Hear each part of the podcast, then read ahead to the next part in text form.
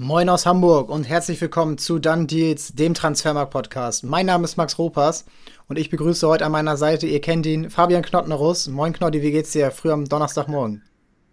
Moin Moin, äh, schön, dass ich wieder dabei sein darf. Äh, mir geht's super, tatsächlich, natürlich. Ich hoffe, dir auch. Ja, mir geht's gut. Äh, heute Morgen nochmal alles durchgegangen. Internationale Klasse heißt das Format.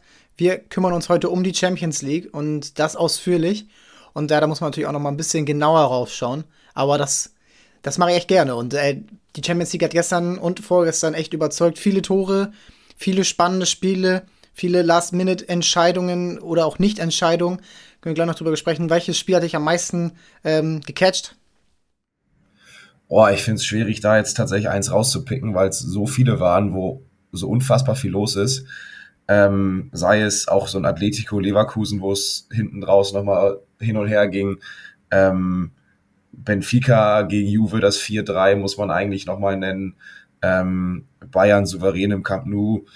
Oh, das ist echt schwer, da eins rauszupicken, muss ich sagen. Ähm, fällt mir, ich würde tatsächlich ungern jetzt eins nehmen. Ich habe mich einfach nur gefreut, äh, dass es an beiden Tagen äh, sehr viele Tore gab. Sonst ist ja immer so, dass es an einem Tag viel gibt und am anderen, ja, es ist ein bisschen zäh, sagen wir es mal so. Aber jetzt waren tatsächlich beide Champions League-Tage sehr, sehr cool für die neutralen Zuschauer, denke ich mal, anzuschauen. Und ähm, darüber habe ich mich am meisten gefreut. Ja, ich fand auch das echt schwer, mal was rauszusuchen.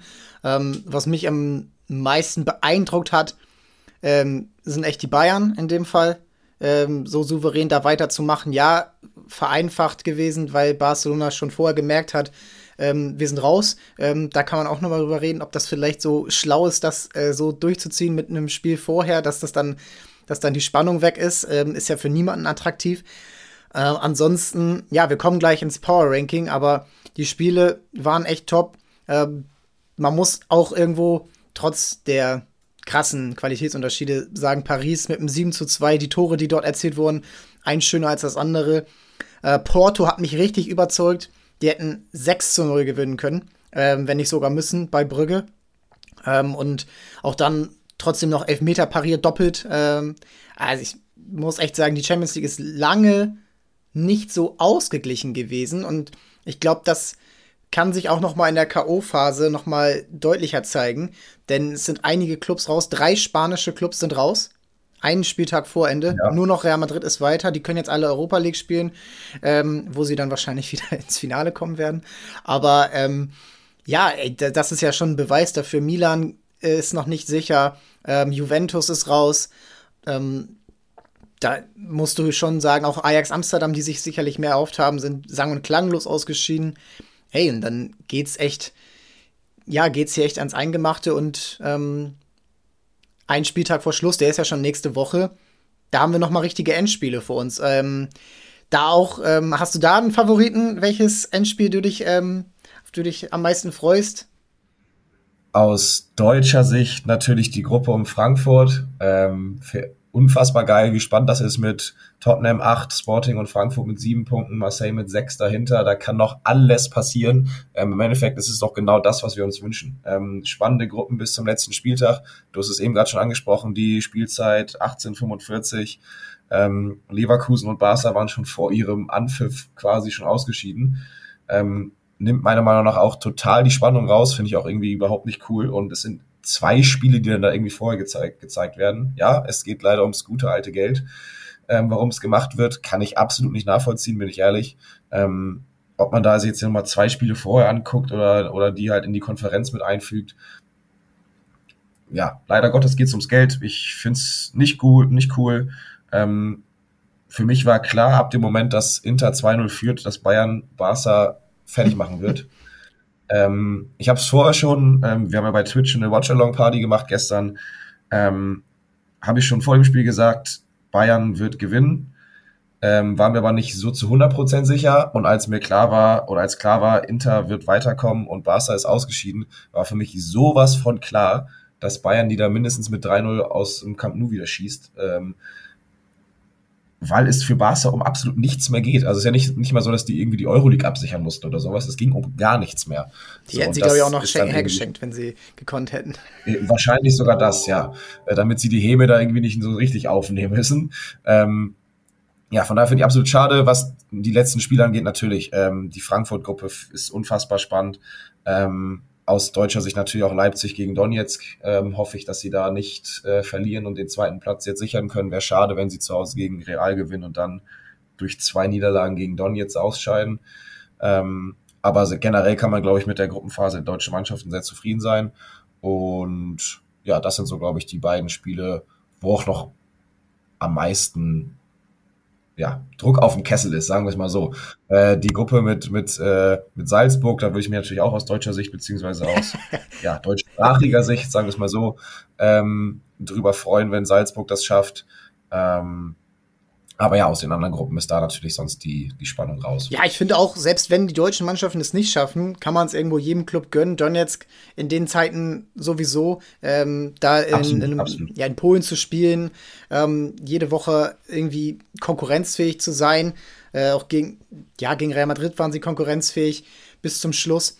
Ähm, und Milan, ja, hat sich jetzt gefangen, ähm, hat jetzt alles wieder in der eigenen Hand, nachdem sie ja gegen Chelsea zweimal verloren haben.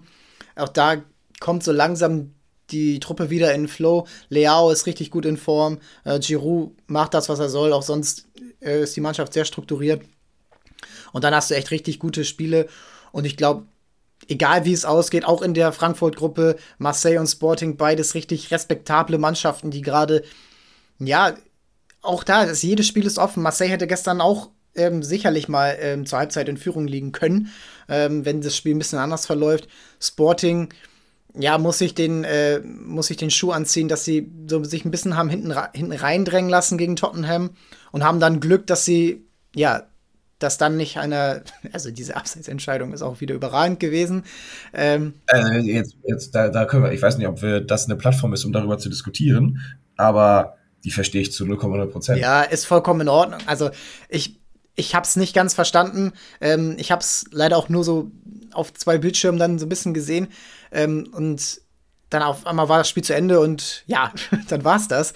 Aber ähm, irgendwie findet man, finde ich, dass es der VAR ist nicht dafür da, um Zentimeter in irgendwelchen Frames, wo du nie sagen kannst, okay, ist das jetzt der Moment der Ballabgabe? Ist der Kerl, ist das jetzt der Oberarm oder ist das noch die Schulter? Also, das ist wahnsinnig schwer und ich finde, dafür ist der VAR nie da gewesen. Und du nimmst so ein Spiel, was in 95. Minute Entscheidung zu Hause, Harry Kane bringt das Stadion zum Ausrasten. So eine Emotion killst du und das macht's nicht, dass äh, diese Emotion, auch wenn es andersrum wäre, wenn es jetzt Sporting gewesen wäre, wäre die Emotion niemals so groß gewesen, wenn dann der VAR das für Tottenham entschieden hätte. Und dafür hat niemand angefangen, Fußball zu spielen. Und ja, ich hoffe, dass es ähm, in naher Zukunft da besser wird. Ähm, ja, und dann hast du echt drei Endspiele, beziehungsweise ja schon vier durch, ähm, durch diese Gruppenkonstellation in der. Ey, und Tottenham, auch da muss man uns ein ähm, bisschen gleich drüber unterhalten im Power Ranking, ähm, warum ja. diese Mannschaft es nicht schafft, als klar favorisierte in dieser Gruppe. Sie haben das meiste Geld, sie haben den besten Trainer, sie haben die beiden besten Spieler auf jeden Fall mit Son und Kane, auch einige andere, die gut kicken können. Und sie schaffen es aktuell nicht, dort ähm, reinzukommen. Ja, und dieses Power Ranking, ähm, was wir jetzt hier äh, erstellt haben, wir, wir machen die ersten 10 und ähm, gehen dann im Schnelldurchlauf noch auf die 11 bis 20 und 21 bis 32 ist eigentlich egal, weil die sind alle bisher alle ausgeschieden und ähm, da kann sich dann jede Mannschaft äh, selber ankreiden, auf welchem Platz sie sind und mhm. klar ist eine Sevilla besser als ein Celtic, aber letztendlich hat es für beide nicht gereicht und dann ist es auch egal. Kann noch mal kann bei dir nochmal meckern über die Erstellung. Das kann ja nicht sein, dass du ein Barcelona auf Platz 22 stellst, du, mein Freund. Nein, das war ein kleiner, kleiner ja. Spaß. Natürlich. Ja, also 22 ähm, ist echt noch, also sie hätten auch auf 25 sein können. Ähm, das hängt, natürlich davon Eben. ab, weil du nicht weißt, in welcher, ähm, wie es in einer anderen Gruppe gewesen wäre. Und da ist mir jetzt ein bisschen beim Erstellen aufgefallen, diese 1 bis 32 Tabelle, in zwei Jahren ist das Realität. Dann ist es 1 bis 36 in der Champions League und du hast eine Tabelle für alle. Die Mannschaften haben acht Spiele gegen acht verschiedene Gegner. Und ja, dann ist es die ersten acht, so die Gruppensieger in dem Fall, kommen sicher ins Achtelfinale und 9 bis 24 spielen nochmal eine Wildcard-Round, würde man an der NFL sagen, gegeneinander aus. Und dann 25 bis 36 ist komplett raus. Ähm, wenn du diese beiden Formate miteinander vergleichst, welches gefällt dir besser? Gruppe oder eine große Tabelle? Also, wenn ich jetzt hier dieses Ranking sehe und das ja schon eng ist, muss man ja sagen, ne? Ähm, hat das natürlich schon irgendwie seinen Charme und seinen Reiz. Aber für mich ist Champions League immer Champions League mit den acht Gruppen A4 ähm, und die beiden ersten beiden kommen weiter. Ähm, Im Endeffekt, wie ich es am Anfang des Podcasts schon gesagt habe, es geht nur ums schöne, gute Geld. Ähm, es werden noch mehr Spiele reingedrückt, ob du jetzt acht Champions League-Spiele hast in der Gruppenphase oder sechs. Äh, ich finde auch sechs sind Zeit genug, um äh, sich in der Gruppe durchzusetzen. Ja, du hast vielleicht dadurch an Spieltag sechs nochmal Spannung bei manchen Begegnungen, wo es darum geht, sich äh, zu qualifizieren oder nicht. Aber so richtig viel halte ich davon ehrlich gesagt nicht. Lass das, also da bin ich irgendwie so ein bisschen Fußballromantiker. Warum es nicht einfach so lassen, wie es ist? Es funktioniert doch. Es gibt auch da immer mal wieder eine Überraschung. Wer hätte gedacht, dass Brügge sich nach vier Spieltagen äh, sicher qualifiziert fürs Achtelfinale? Ähm, wer hätte gedacht, dass Dortmund, äh, das Tottenham halt wie gesagt nicht ähm, klar durchgeht? Also weiß ich nicht. Das ist wieder dieses komische, man muss einfach irgendwas ändern Prinzip und es geht um mehr Kohle, weil es mehr Spiele gibt. Ich meine, die Spieler beschweren sich seit drei Jahren, dass sie gefühlt gar keine Pause mehr haben und dann werden denen noch mehr Spiele reingedrückt. Ähm, ist nicht meins, muss ich sagen. Also ja, ist natürlich schön anzusehen, dass es spannend ist, aber das hast du auch oder das kannst du auch haben, äh, wenn du ganz normal dieses Gruppenprinzip hast. Ja, ich bin, ich weiß nicht, wie ja, ich bin da noch offen. Also ich kann es noch nicht bewerten, weil ähm, das ist bisher in meinem Sportbereich, äh, wo ich mich für interessiere, bisher noch nicht gegeben hat. Und ich finde es auf der einen Seite irgendwie interessant, dass du mehr Gegner hast in der Champions League, also dass du nicht nur drei hast, sondern acht. Aus meiner Sicht hätten es auch sechs getan, also einfach sechs Spiele anstatt acht. Das hätte man auch machen können. Das hätte auch viel mehr Spiele gegeben und äh, du hättest dann immerhin noch ja auch noch diese gleiche Konstellation. Jetzt muss man halt sehen, wie es an Spieltag 8 ist. Es, ich, es ist auch noch gar nicht fest, wie es dann ist mit Auslosung oder mit Setzliste dann ab K.O.-Phase. Das ist ja auch ein Unterschied. Ob du jetzt dann den Reiz hast, okay, ich will Erster werden als Bayern München gegen Real Madrid und ich will dann einen schlechteren Gegner haben oder ich kann auch Achter werden und ist völlig egal, weil ausgelost wird. Das muss man halt klären. Das sind halt so Punkte, wo du schauen musst, ähm, du musst dieses Format dann auch so gut durchziehen, dass es auch richtig Spaß macht und dann nicht ab Spieltag 6 dann Bayern die C11 aufs Feld schicken kann, weil sie eh auf jeden Fall Achter werden. Ja, und das ist, das ist so ein entscheidender Punkt. Und dann ist der nächste Punkt eigentlich, ähm, ja, wie, wie funktioniert dieser Modus? Gegen welche Spieler, gegen welche Teams spielst du? Wann spielst du? Ähm, wie wird das geregelt mit der Liga? Ist das fair? Ist das äh, für manche Teams unfairer? Es kann ja zum Beispiel sein, dass wenn du Qualifikation spielen musst, du mehr als 20 Spiele dann in der Champions League hast pro Saison. Wie jetzt ein Benfica zum ja. Beispiel. Ähm, also wäre natürlich schön für die, wenn die das Finale erreichen, aber nur mal eben, um das durchzu, durchzuspinnen. Und da muss man sehen, wie das wird. Ähm, sie haben es ja immerhin schon von zehn Spielen auf acht Spiele runtergesetzt. Ich finde, sechs hätten es getan. Ähm, es ist jetzt an der UEFA, das ordentlich zu strukturieren. Und dann, ja, hängt es davon ab, wie viele, ähm, wie viele ähm, Teams diesen Modus auch richtig angehen müssen und können. Die Großen wie die Kleinen und wie die Mittleren, so ein Marseille oder ein Sporting. Ja, dann kann man echt sehen. Und um den ursprünglichen Punkt noch mal kurz aufzugreifen, Barcelona, wenn die jetzt sehen, wir sind 22. in der Champions League, ich glaube, dann ist eine größere Krise da als, oh, wir sind Dritter von vier gegen Inter und Bayern und wir haben jetzt irgendwie die, ähm, wir haben jetzt nur noch die Europa League. Also, ey, es kann noch ein bisschen transparenter werden und das ist vielleicht das Gute daran. Wir werden sehen, das ist noch zwei Jahre hin. Was wir jetzt machen, ist das Power Ranking, unsere eigene äh, XXL-Tabelle der Champions League. Und wir haben uns da vorher zusammengesetzt und echt mal geschaut, okay, wie ist die aktuelle Form? Ja, also nicht, nicht, nur, ähm, nicht nur zu schauen, okay, wie viele Punkte hat der Club, wie sind sie weiter, sind sie nicht weiter, sind sie Erster, sind sie Zweiter? Und dabei haben wir uns nur auf die Champions League bezogen. Das heißt, wenn Bayern München in der Liga letzter wäre, dann wären sie trotzdem ähm, auf demselben Rang wie jetzt. Ähm, und es wird auch nicht das Potenzial bewertet, also was könnte Paris erreichen mit ihrem äh, Wundersturm oder dass Brügge über ihre Verhältnisse spielt, das ist auch nicht wichtig. Und was wichtiger ist, die aktuelle Form ist wichtiger als die vom Anfang. Also neun Punkte aus den Spielen jetzt drei bis fünf, wie bei Leipzig, zehn mehr als neun Punkte aus den ersten drei Spielen, wie bei Brügge zum Beispiel, die ähm, ja, die, die jetzt eine absteigende Form haben. Aber da kommen wir gleich im Detail zu und wir legen los. Ähm, ja, Knoddy, wen haben wir denn auf Platz 1? Auf 1, es führt, glaube ich, kein Weg daran vorbei, äh, die Bayern zu nennen. Ähm, wieder souverän, Gruppensieger, ähm, alle Spiele gewonnen.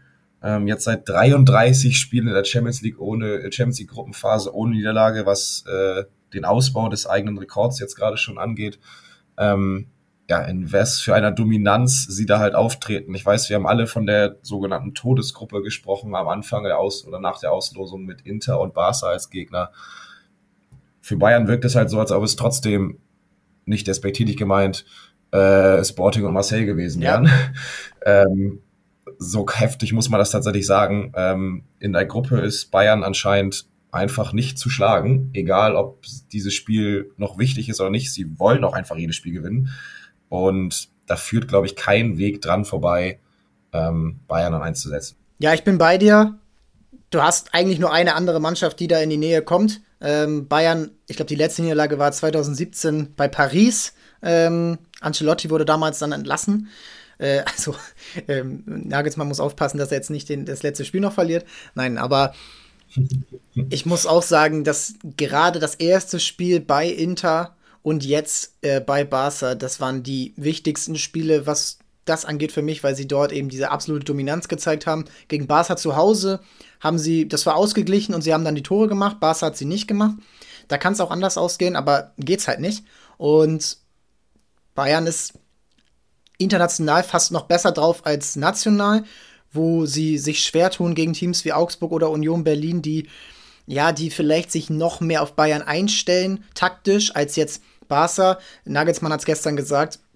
Ähm, das war relativ einfach fast, weil Barca steht relativ hoch, hat aber überhaupt keinen Druck auf Bayern richtig gemacht oder nicht diesen Druck, den sie aus der Bundesliga, der Pressingliga Nummer 1 kennen.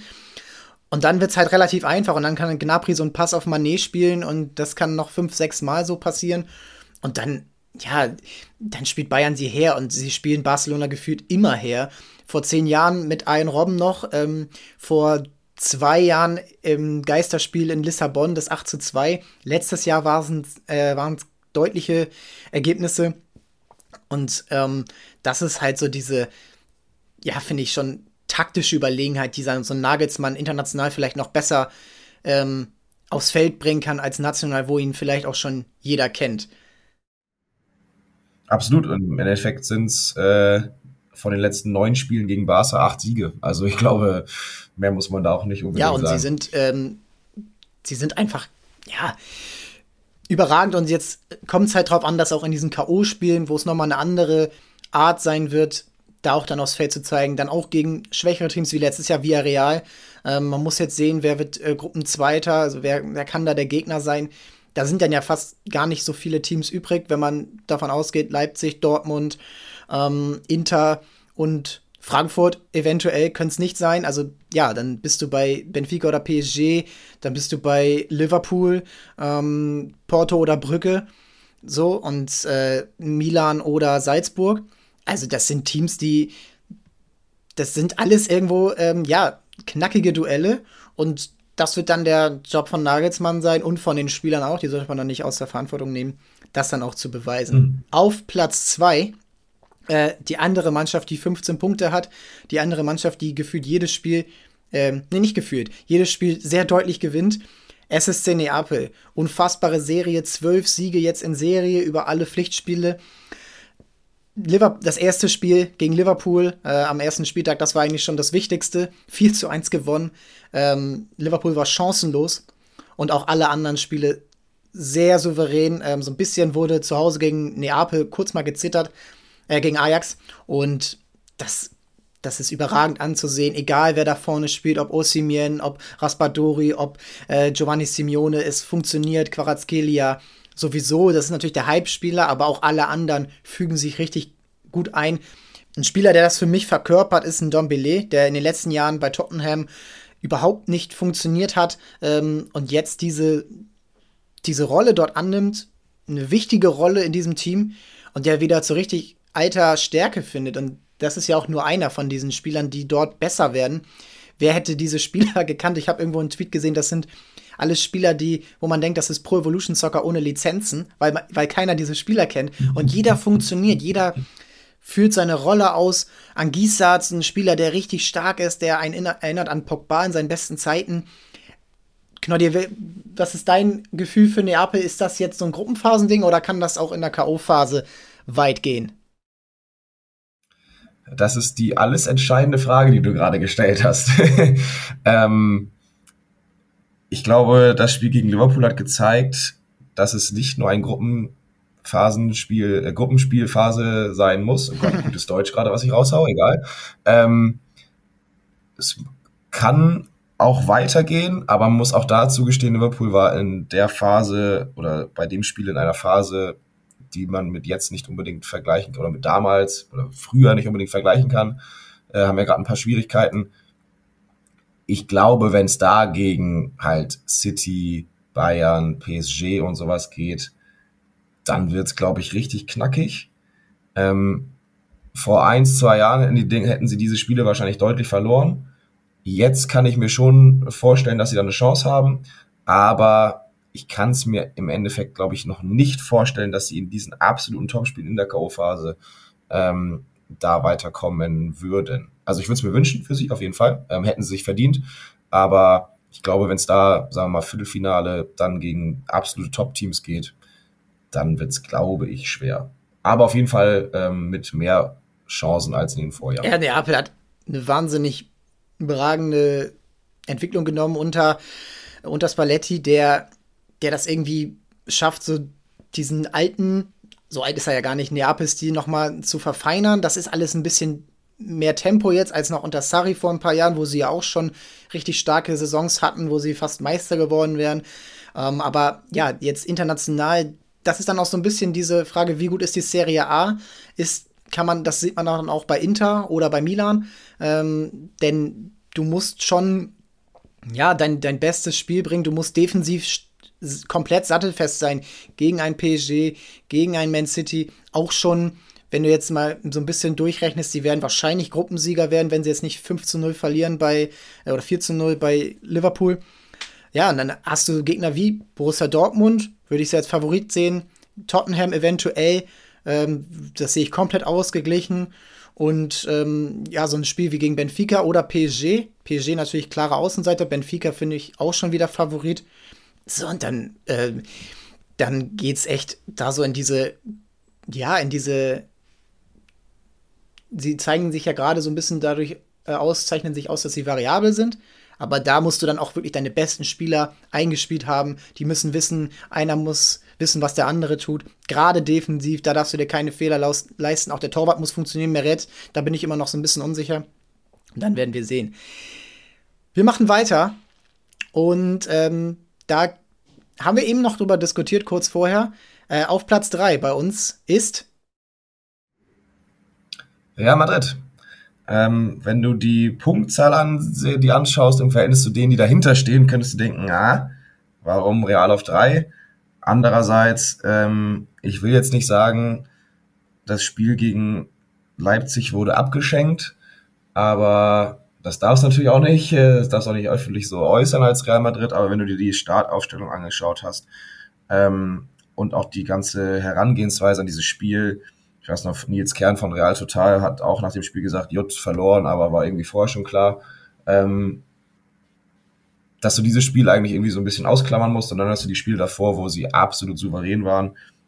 Donetsk, ja, unentschieden nochmal geholt, aber davor, ähm, ja, war das, war das alles souverän und ich glaube, dieses Spiel gegen Leipzig kannst du ausklammern und dahinter sind jetzt im Zweifelsfall dann auch Teams, äh, die du da auf Augenhöhe nehmen kannst. Da kann man natürlich, da könnt ihr natürlich auch drüber diskutieren, ob wir da richtig liegen mit Platz drei, vier, fünf, sechs, sieben, acht. Äh, ich glaube, da gibt es sehr, sehr viele, die man da nochmal natürlich irgendwie ein nach oben, ein nach unten schieben kann. Ähm, so, wir haben uns jetzt für Real auf drei entschieden. ähm, glaube ich, wie gesagt, das Spiel gegen Real kannst du ausklammern. Und sonst ist das, was die Champions League-Saison angeht, sehr souverän gestaltet. Ähm, hat man so erwartet, natürlich in der Gruppe von, von dem Champions League-Titelverteidiger. Äh, aber muss man natürlich auch erstmal so erreichen. Ja, und es ist auch echt eine schwere Gruppe, finde ich. Also gerade Leipzig und Donetsk sind richtig schwierige Mannschaften im Vergleich. Äh, da muss man so hart sein. Ähm, zu einer Benfica-PSG-Gruppe, wo du mit Haifa, ja, die haben auch mal ein bisschen gut mitgespielt, aber letztendlich waren die äh, chancenlos. Dann auch bei Man City Kopenhagen ist chancenlos und ähm, selbst Celtic Glasgow hat in manchen Spielen, man hat es jetzt wieder gegen Donetsk gesehen, man hat es auch gegen RB gesehen, das waren, das waren richtig gute Ansätze von dieser Mannschaft. Und dann musst du schon da auch das mit einbeziehen. Und ja, wir wollen hier die Form bewerten, aber ich finde diese Ansätze, die Real dann manchmal gezeigt hat, auch Benzema hat viel gefehlt in der Champions League, die waren einfach zu gut, um das, äh, um das zu ignorieren. Und sind dann auch in der Form, finde ich, ein bisschen besser zu bewerten als Man City auf Rang 4, die natürlich mit Haaland richtig starke Momente hatten äh, gegen Sevilla zum Beispiel, aber auch gegen Dortmund zwei richtig knappe Spiele hatten. Und ich finde, Dortmund, wenn man sie in der Liga sieht, ähm, da muss man jetzt schon mal kurz die Ligaform mit einbeziehen, aber wenn du sie in der Liga siehst, das ist nicht das Dortmund unter Jürgen Klopp oder Thomas Tuchel, was wir mal hatten. Ähm, das ist nicht mehr diese internationale Topklasse, die dieser Club hat. Und da hat sich City zweimal schwer getan, kann sich zu Hause nicht beschweren, wenn sie 1-1 spielen oder auch verlieren. Und ja, ich finde, da erwarte ich von City einfach mehr. Da erwarte ich klare Siege, da erwarte ich eigentlich auch 15 Punkte in, in fünf Spielen. Und die haben sie nicht erreicht. Sie hätten mit einer Niederlage den Gruppensieg ähm, aus der Hand gegeben, aus der eigenen Hand. Und da kann ich dann nur Platz 4 geben. Und ich finde, City muss aufpassen, dass sie nicht manchmal in dieses, ja, ich würde es mal so sagen, in so ein bisschen Selbstgefälligkeit verfallen, denn das wirkt manchmal so, natürlich, die Premier League ist anstrengend, da geht es richtig, seit, geht's die ganze Zeit zur Sache. Ähm, du musst auch irgendwo deine Kräfte schon, aber du musst aufpassen, dass du in der Champions League nicht schnell in so ein, in eine Lethargie verfällst, die sie in den letzten Jahren sehr oft eingeholt hat und dann waren sie raus. Und da ist so ein bisschen auch meine Bewertung, jetzt, das ist in meine Bewertung mit eingeflossen, dass sie dort manchmal so ein bisschen die Zügel so ein bisschen locker lassen. Ja, man hat es auf jeden Fall gemerkt jetzt gegen Dortmund, dass sie nicht mit der letzten hundertprozentigen Überzeugung auf diesen Sieg gegangen sind, weil sie wussten, okay, mit einem Unentschieden sind wir auch Gruppensieger und Dortmund sagt, okay, mit einem, Unentschieden sind wir weiter. Ähm, von daher was, man hat es ja gemerkt, sie nehmen Haaland raus in der, Halb, äh, nach, in der Halbzeit. Ähm, das war nicht mit der letzten Überzeugung, ähm, weil sie wussten, ja, das reicht jetzt so. Aber ich sehe deinen Punkt mit der drohenden Lethargie. Ähm, das kannst du dir ab irgendeinem gewissen Zeitpunkt nicht mehr unbedingt erlauben zu sagen, okay, alles klar, das passt schon so, das wird schon. Ähm, bis jetzt konnten sie sich häufig darauf verlassen, vor allem auch in der Premier League. Aber das muss sich natürlich nicht projizieren lassen auf die Champions League. Auf fünf ähm, eine der Mannschaften, über die ich mich am meisten, mit am meisten freue, muss ich sagen. Ja, Benfica. Ähm, wir haben es ähm, schon vorher besprochen. Das ist für mich die überzeugendste Leistung im Vergleich zu den ja, Kräften, die man hat. Ähm, die beiden Spiele gegen Juventus überragend gestaltet, ähm, auch mal gezittert. Aber ich glaube, das ist normal. Da muss man dann auch trotz aller äh, berechtigter Kritik an Juventus sagen, die Mannschaft hat immer noch Qualitäten. Vlaovic da vorne oder auch ein paar andere Spieler. Auch Milik, der ja auch immer noch seine Qualitäten hat. Äh, aus dem Mittelfeld kommt was hinterher. So, und Benfica zeigt in diesen Spielen und auch in den beiden Remis gegen PSG, die Spoiler nur knapp dahinter auf Rang 6 sind, ähm, das ist einfach eine wahnsinnige Mannschaftsleistung. So. Und Rafa Silva zum Beispiel, wie der ja dieses Roger Schmidt äh, Tempospiel verinnerlicht hat, aus dem Mittelfeld reinstoßen in die Spitze und dann die Tore zu machen. Überragend. Und ich bin wahnsinnig gespannt, wie Benfica in der K.O.-Phase agieren wird. Egal ob Gruppensieger oder Zweiter, egal gegen wen. Ich würde sagen, die haben gegen jeden Gegner eine Chance. Wirklich gegen jeden. Und das ist dann, das ist dann die, der Unterschied zum letzten Jahr, wo sie auch schon ordentlich waren, aber wo sie abhängig waren von Nunez Toren und Nunez ist halt ein Spieler, der ja, der, der macht auch mal seine eigenen Dinge. Das ist nicht so, der ist nicht so ein Systemspieler, wo du erkennst, okay, der trifft nur, wenn das System gut ist. Der ist einfach ein, ein Verrückter in gewisser Sicht.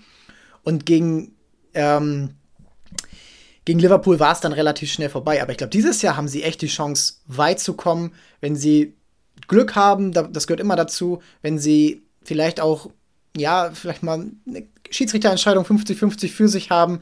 Ich glaube, Benfica wird richtig interessant und ja, mich haben echt diese Spiele auch gegen Paris richtig abgeholt, weil das war für mich kein Unterschied ähm, in der, ja, in der Qualität der Spielanlage. Absolut. Sehe ich genauso. Und deshalb, du hast es ja schon angesprochen, ist PSG zum Beispiel nicht äh, über Benfica, äh, weil sie diese beiden Spiele eben nicht gewonnen haben. Ähm, wir haben, jetzt, jetzt, wir haben sie jetzt auf sechs einsortiert. Ähm, dass diese Mannschaft eine unfassbare Qualität hat, darüber müssen wir, glaube ich, nicht diskutieren. Hast du spätestens wieder beim 7-2 gegen Haifa gesehen, ähm, wo die goldenen drei da vorne, wenn sie Lust haben, alles kurz und klein spielen können. Aber das haben sie halt eben nicht zum Beispiel zweimal gegen Benfica gezeigt. Und das muss von PSG schon der Anspruch sein, äh, diese Gruppe klar und deutlich zu gewinnen. Ähm, dementsprechend, weil sie punktgleich mit Benfica sind, haben wir sie dahinter eingestuft. Ähm, weil es natürlich die Voraussetzung oder die, der Anspruch von PSG sein muss, ähm, dort vor den Portugiesen ja, zu landen. Und ich finde PSG? eben, du hast auch äh, das Ergebnis, was du genannt hast, ist ein valider Punkt. 7 zu 2. Wieso kriegen sie gegen Maccabi Haifa zwei Gegentore? Das, das geht nicht. So, sie haben noch nicht ein Spiel zu null ähm, geschafft äh, in dieser Champions League. Donnarumma ist überhaupt nicht in Form. Ich finde, der, der ist, ich weiß nicht, ob er unterfordert ist, dadurch, dass er so wenig aufs Tor bekommt. Ähm, was ja auch eine Kunst ist, die zum Beispiel Manuel Neuer in der Bundesliga perfektioniert hat. Auch wenn einmal im Spiel gegen Augsburg äh, André Hahn aufs Tor läuft, er hält den Ball. So, und äh, Donnarumma irrt für mich so ein bisschen umher. Auch die Verteidiger da vor ihm sind irgendwie oft undiszipliniert, unkonzentriert. Und ja, so ist zum Beispiel auch ein knappes Spiel bei Maccabi Haifa entstanden, wo sie dann 3-1 gewinnen, ja. Aber wo es 1 0 steht, wo es ähm, kurz vom 2-0 war. Und das darf nicht passieren. Und auch bin ich jetzt noch mal drauf gespannt, wie sie das letzte Spiel bei Juventus bestreiten. Ich glaube, Juventus will noch mal äh, will sich nicht noch komplett blamieren in dieser Champions League und wird dann noch mal Einsatz zeigen. Und ich finde, Paris muss, muss stabiler sein. Und sie sind sehr, sehr abhängig davon, dass die drei da vorne zaubern können. Sie spielen immer dieses, ja, relativ konterlastige Spiel mit den drei. Lange Bälle. Hakimi ist natürlich auch wahnsinnig schnell. Den kannst du natürlich auch dafür super gebrauchen.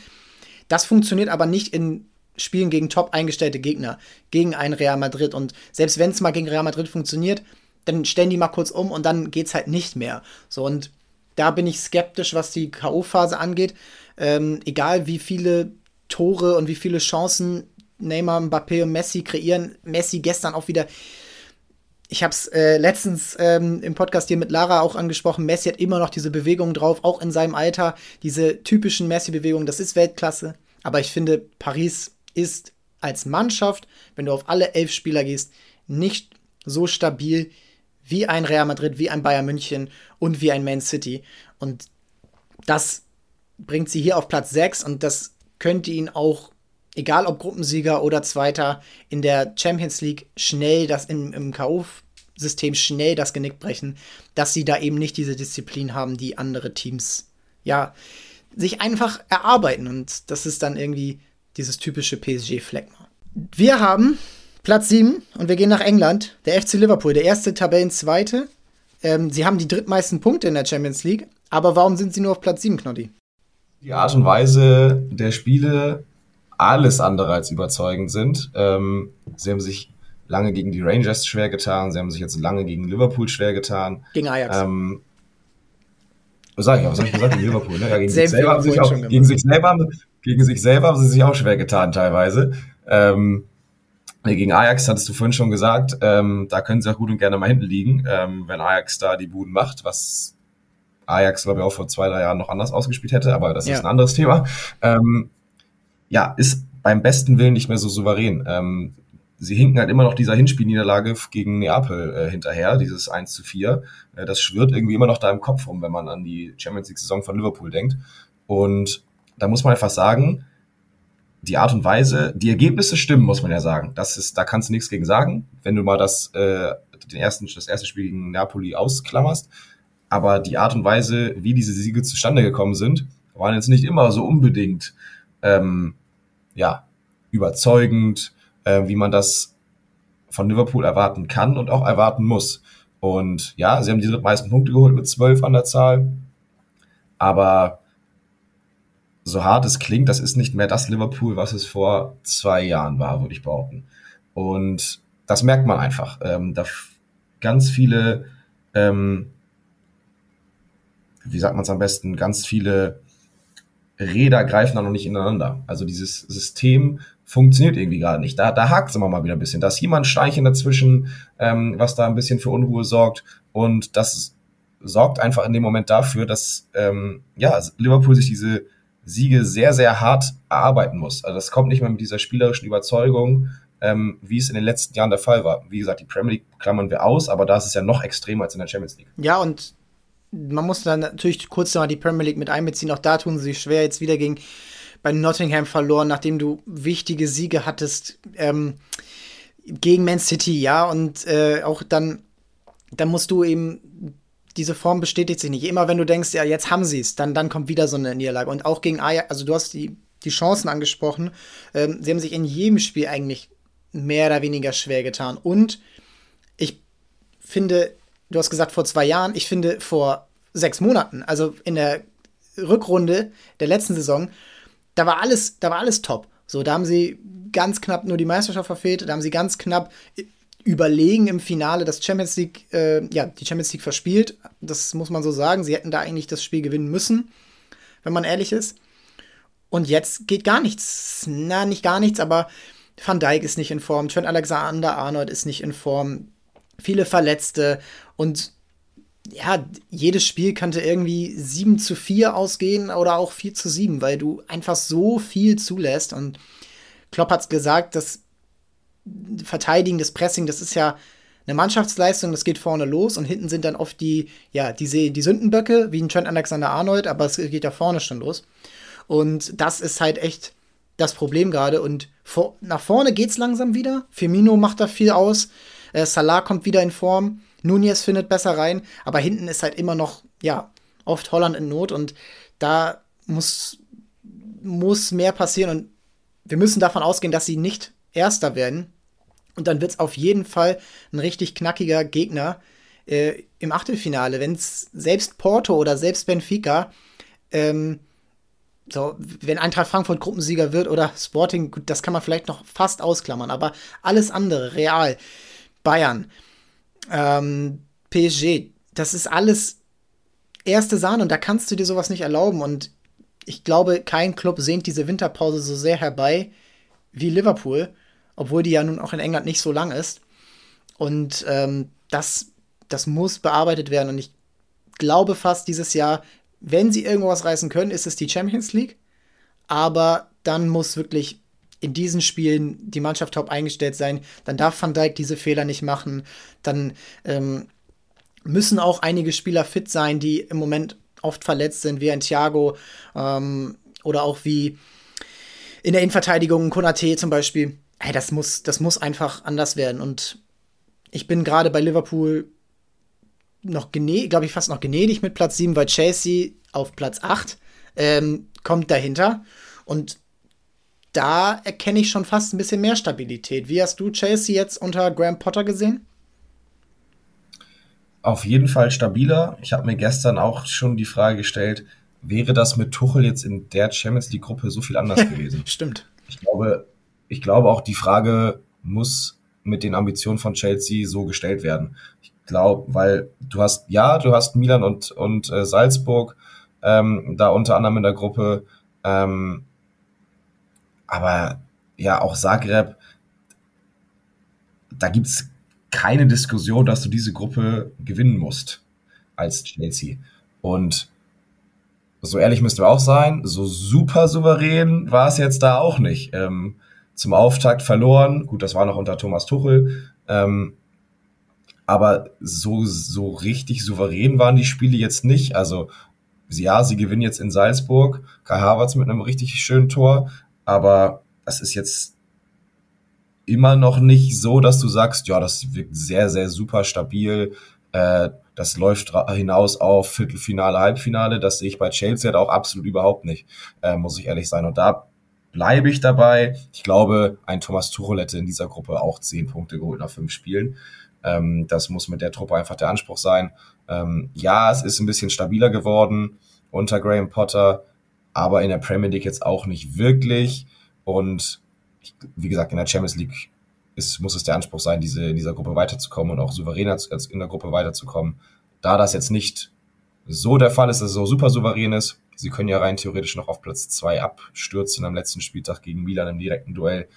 Ah, damit, wir, wir checken es einfach mal live ab und müssen sagen, na, das geht nicht, weil sie den direkten Vergleich gewonnen haben. Aber vollkommen egal. Ja, es ist halt knapp. Es ist halt knapp und darum geht es im Endeffekt. Es ist halt ja nicht der Anspruch von Chelsea, das Ding knapp zu gewinnen, äh, diese Gruppe, sondern eigentlich schon souverän. Und da sind wir das bei ähnlichen wie, wie Liverpool.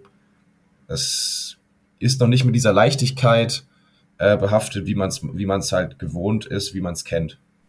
Ja, ich finde, Chelsea ist für mich so das größte Rätsel der europäischen Topclubs.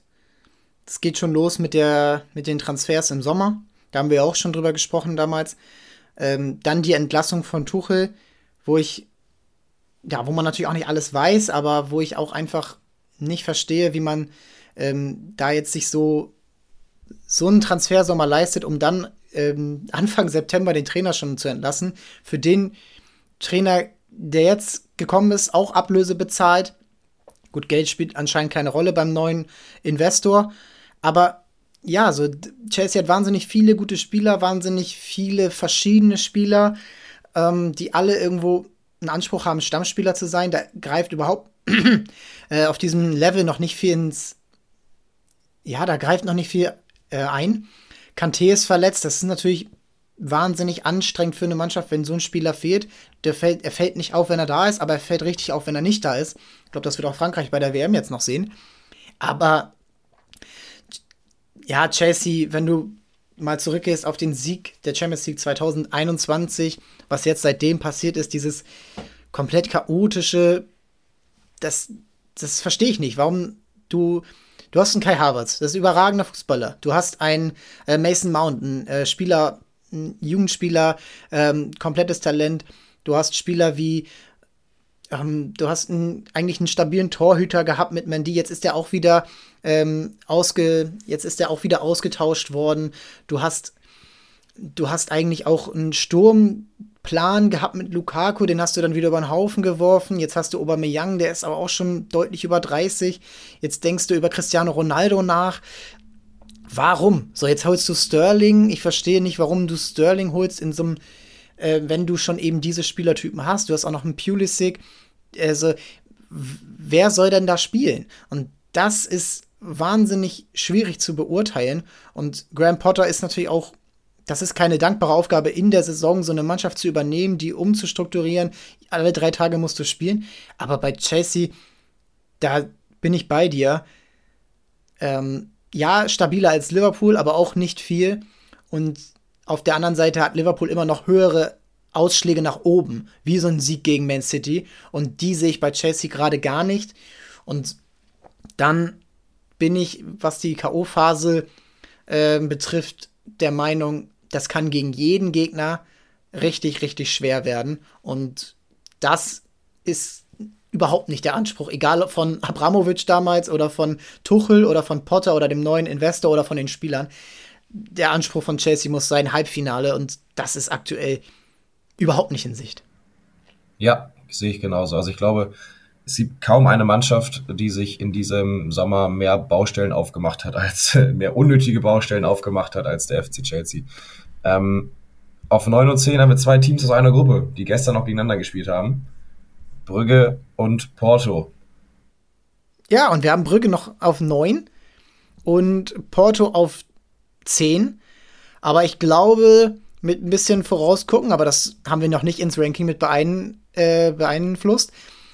Nächste Woche sieht das vielleicht schon anders aus. Da dürfte Porto Vorbrügge sein. Ja, das, äh, man könnte auch quasi aufgrund des gestrigen Spieles schon diskutieren, natürlich, ob Porto nicht jetzt schon über dem äh, Club Brügge steht. Ähm, wir haben es jetzt einfach ja. mal nochmal so belassen, wie, wie, in der, wie es in der Tabelle gerade steht. Wollen wir es noch ändern? Ich wir können es jetzt live ändern und sagen. Wir ändern es live. Porto geht auf 9. Aufgrund das des ist, 4 zu 0 äh, gestern geht Porto auf 9 und Brügge auf 10, ähm, weil Porto zuletzt natürlich auch sehr, sehr erfolgreich gespielt hat. Brügge jetzt die letzten bei das letzte Spiel unentschieden, das davor verloren oder das letzte letzte verloren, das ja. davor unentschieden gespielt, so richtig. Ähm, aber ja, ich, ich glaube, niemand hat in dieser Gruppe gerechnet, dass Brügge sich nach vier Spieltagen schon fest fürs Achtelfinale qualifiziert hat. Ähm, da haben wir eigentlich, haben glaube ich alle, und ich bin mir relativ sicher, dass es eigentlich alle sind, äh, gedacht, dass Brügge die Mannschaft ist, die du schlagen musst, um weiterzukommen. Weil es darum geht, wer da gegen Brügge Punkte liegen lässt, wird wahrscheinlich nicht weiterkommen. Ähm, so war es jetzt im Endeffekt auch, aber mit dem Vorteil für Brügge, dass diese die Spiele sogar gewonnen haben. Ähm, nichtsdestotrotz, Porto gestern unfassbar stark gespielt. Also hätten auch noch mal, ich glaube, bevor es 1-0 steht, müssen sie eigentlich schon drei Buden machen.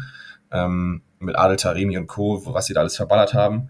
Ähm, dann das Glück gehabt, dass Brügge zweimal einen Elfmeter verschießt ähm, zum möglichen Ausgleich. Ich glaube, dann wäre es nochmal tatsächlich was anderes geworden. Aber so Porto ähm, sich auch da tatsächlich souverän, also wer hätte gedacht, nach den fünf Spielen stehen Brügge und Porto als Champions League Achtelfinalisten fest und Atletico Madrid und Leverkusen fliegen raus. Das will ich mal sehen, dass das jemand vorher gesagt hätte. Das wäre, glaube ich, nicht so der Fall gewesen. Und ich glaube, Porto wird ein richtig, richtig unangenehmer Gegner in der K.O.-Phase. Ähm, da muss man sagen, da hat sich der portugiesische Fußball schon gemacht. Benfica natürlich nochmal eine Stufe weiter, weiter drüber. Aber auch Porto ist, glaube ich, sehr, sehr unangenehm. Brügge, so hart es klingt, das ist, glaube ich, tatsächlich, die haben da von diesem Momentum gelebt, meiner Meinung nach. Und will, glaube ich, da tatsächlich gegen jeden Gegner, den sie bekommen, sehr, sehr schwer weiterzukommen. Aber nichtsdestotrotz, die haben sich diesen Platz verdient äh, mit zehn Punkten aus den ersten fünf Spielen und das ist auch aller Ehren wert. Wie gesagt, hätten hätte, glaube ich, keiner mit gerechnet, dass diese beiden Mannschaften weiter, weiterkommen in der Gruppe. Und ich glaube, ich, ich kann für dich sprechen, wenn das bei dir genauso aussah.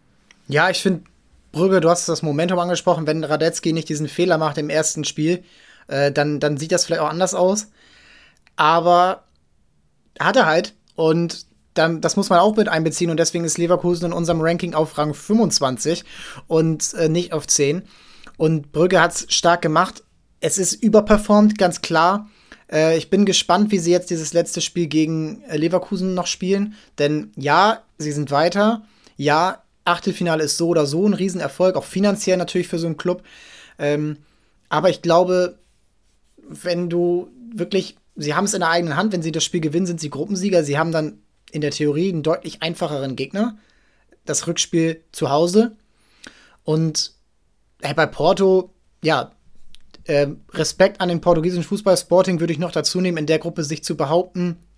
Ähm, in jedem Spiel konkurrenzfähig gewesen, außer vielleicht das Rückspiel gegen, gegen Marseille, wo du, ähm, ja, wo du natürlich durch die rote Karte relativ, äh, relativ schnell ähm, dezimiert bist, auch im Hinspiel 1 zu 4, aber irgendwie ist das trotzdem klar, dass Sporting da auch jetzt zum Beispiel gegen Eintracht immer noch stark ist. Also Respekt an den portugiesischen Fußball. Ich bin gespannt, wie die WM wird für Portugal. Ähm, aber ja, das ist schon ein Zeichen und ich finde das auch wieder ein Zeichen. Es zählt immer noch, dass du einen guten Trainer hast, dass du gut eingestellt bist, dass du eingespielt bist und dass auch ein Team wie Atletico, die damals durch einen guten Trainer, durch eine gute Eingespieltheit, durch ein System, durch Vertrauen äh, erfolgreicher wurden, als sie es hätten sein sollen. Vor zehn bis fünf Jahren, so das war ja ihre Hochphase. Jetzt greift das alles nicht mehr so. Und es ist jetzt nicht mehr so einfach, einfach Griesmann zurückzuholen und den ähm, dann so erfolgreich zu sein zu lassen wie noch vor fünf Jahren. Und da sind jetzt andere Mannschaften besser. Und das ist eigentlich ganz schön, dass das trotz dieser finanziellen Unterschiede, die ja immer wieder beschworen werden, immer noch möglich ist. Und ja, das sind die Top 10. Wir haben auf Rang 11 Leipzig. Ich hätte jetzt fast gesagt, Brügge muss noch hinter Leipzig, weil auch Leipzig jetzt drei Spiele Folge gewonnen hat. Aber eben dieses, wir haben es vorhin gesagt, Real Madrid hat nur die B11 so ein bisschen rangeschickt. Inter mit 10 Punkten auf Rang 12, aber 6 Punkte eben gegen Viktoria Pilsen.